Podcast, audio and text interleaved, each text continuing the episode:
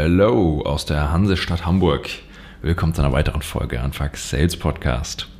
Als allererstes mal beste Grüße in die Niederlande und die Schweiz. Von da habe ich nämlich tolles Feedback diese Woche bekommen. Und äh, wenn ihr auch in so exotischen Gegenden lebt, dann lasst es mich gerne wissen. Ich finde es immer spannend zu wissen, von wo, von wo aus die Leute meinen Podcast hören. Natürlich habe ich auch heute wieder ein Vertriebsproblem dabei. Und zwar das Problem, dass euer Kunde nicht weiß, dass er überhaupt ein Problem hat. Beziehungsweise dieses Problem nicht sehen will oder zu busy ist, überhaupt nicht, gar keine Zeit hat, über diese Themen nachzudenken. Und wir alle wissen, solange euer Kunde nicht weiß, dass er ein Problem hat, werdet ihr nichts verkaufen. Und der Klassiker ist natürlich in der Kaltakquise am Telefon, du rufst jemanden an und sagst, haben Sie auch das Problem? Und derjenige sagt nein und legt auf.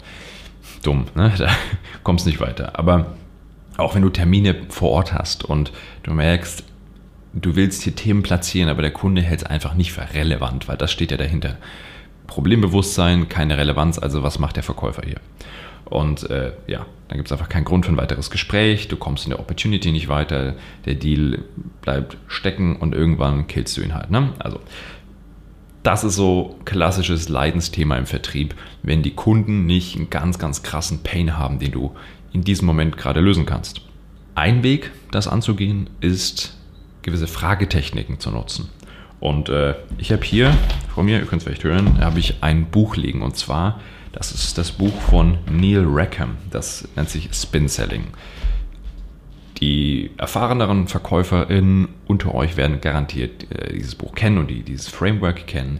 Ähm, vielleicht hilft euch die Folge aber heute, so diese Themen noch ein bisschen aufzufrischen. Für alle, die es neu ist, bleibt dran. Das ist wirklich ein sehr, sehr spannendes Thema. So, Neil Rackham hat dieses Buch geschrieben und zwar schon vor vielen, vielen Jahren. Also ich glaube, das ist sogar in den 80er Jahren entstanden. Ähm, und das ist speziell eine Fragetechnik für, ich würde mal sagen, B2B-Kunden mit komplexeren Produkten und längeren Sales-Zyklen. Er nennt es Major Sales. Und das ist eben nicht so ein Framework, das sich wieder ein toller, toller Motivationstrainer ausgedacht hat, sondern das basiert auf ich glaube, 35.000 Sales Calls, die Rackham mit seinem Team analysiert hat über zwölf Jahre hinweg. Die haben diese 35.000 Telefonate und Gespräche analysiert und geschaut, ob sie Muster erkennen können oder irgendwelche Hinweise, warum manche Gespräche erfolgreicher verlaufen als andere. Und eine dieser, dieser Muster ist eben eine Fragetechnik, ähm, gewesen. Eine Fragetechnik, die Leute eher unbewusst benutzt haben und daraus hat Rackham dann dieses Spin-Selling entwickelt, das sie dann auch angewendet haben und das schulen die seit, ich glaube, 30 Jahren auf der ganzen Welt an B2B-Unternehmen. Wie immer, ihr kennt meine Meinung zu Frameworks. Ähm, die sind immer nur so gut, wie ihr sie, wie ihr sie bei euch einbaut. Also auch hier wieder nicht stumpf einfach diesem Framework folgen, sondern selber denken, selber machen. Ähm, aber was mir wirklich sehr gefällt an diesem, an diesem Buch, an diesem Konzept ist, es ist eben nicht ausgedacht, es ist nicht irgendwie mal getestet an drei Kunden und plötzlich als das, äh, als hier das große Heilsversprechen verkauft, sondern das ist wirklich basierend auf Studien. Der, der Mann kommt noch nicht mal aus dem Verkauf, sondern der kommt aus der Marktforschung. Gerade weil das Thema eben sehr gründlich recherchiert ist, ist es auch ein Ticken komplexer. Deswegen habe ich euch bei mir auf der Website im Bereich Ressourcen ähm, ein kleines Handout dazu vorbereitet, wo ihr genau diese Punkte, die wir jetzt besprechen, nochmal sehen. Da sind ein paar mehr Informationen und vor allem ein schönes Schaubild, anhand dessen ihr das einfach mal für euch durchspielen könnt. Also, nach der Folge ladet es euch einfach mal runter. So, dann lasst uns mal genau anschauen, wofür Spin denn jetzt wirklich konkret steht. Das ist wieder eine Abkürzung und diese vier Buchstaben stehen für Situation, Problem, Implication und Need. Das sind eben vier Frageebenen, die, wenn ihr die durchgeht, der Kunde dabei selbst seine Probleme realisiert und ihr am Ende euer Produkt ganz entspannt präsentieren könnt. Also gehen wir diese vier Ebenen mal durch und starten mit den Situationsfragen. Da geht es, wie der Name schon sagt, darum, die aktuelle Situation zu verstehen. Und Beispielfragen könnten sein, mal wieder ein bisschen random, sowas wie, nutzt ihr Maschine XY? Oder habt ihr Cloud-Anwendungen? Nutzt ihr AWS oder nutzt ihr Azure? Ihr merkt schon, der Teil ist ein bisschen dünn und die Begründung dafür, die kriegt ihr in circa vier Minuten von mir. Gehen wir zur nächsten Ebene, Problemfragen. Da geht es darum, die Probleme deiner Kunden zu verstehen. Und das sind so, der, das sind so die Klassiker im Vertrieb. Problemfragen stellen, sowas wie, wie zufrieden seid ihr denn mit dieser Maschine XY? Ähm, habt ihr denn Probleme mit Azure oder AWS? Ähm, wie ist denn die Usability von XY? Das sind so Problemfragen, um die Kunden mal ganz, ganz stumpf drauf zu stoßen, in welche Richtung dieses Gespräch gehen soll. Und jetzt kommt der Teil, wo Spin Selling sich wirklich abhebt von vielen anderen Frameworks. Und zwar geht es jetzt in diese Implications hinein. Und zwar, wir haben uns gefragt, welche Probleme hast du oder hast du Probleme? Und jetzt wollen wir verstehen, wie schlimm denn dieses, dieser Schmerz ist, dieses Problem. Also was ist denn die Implikation dieses Problems beim Kunden? Und das sind dann so Fragen wie, welchen Effekt hat es denn auf eure Produktivität, wenn ihr dieses Problem habt?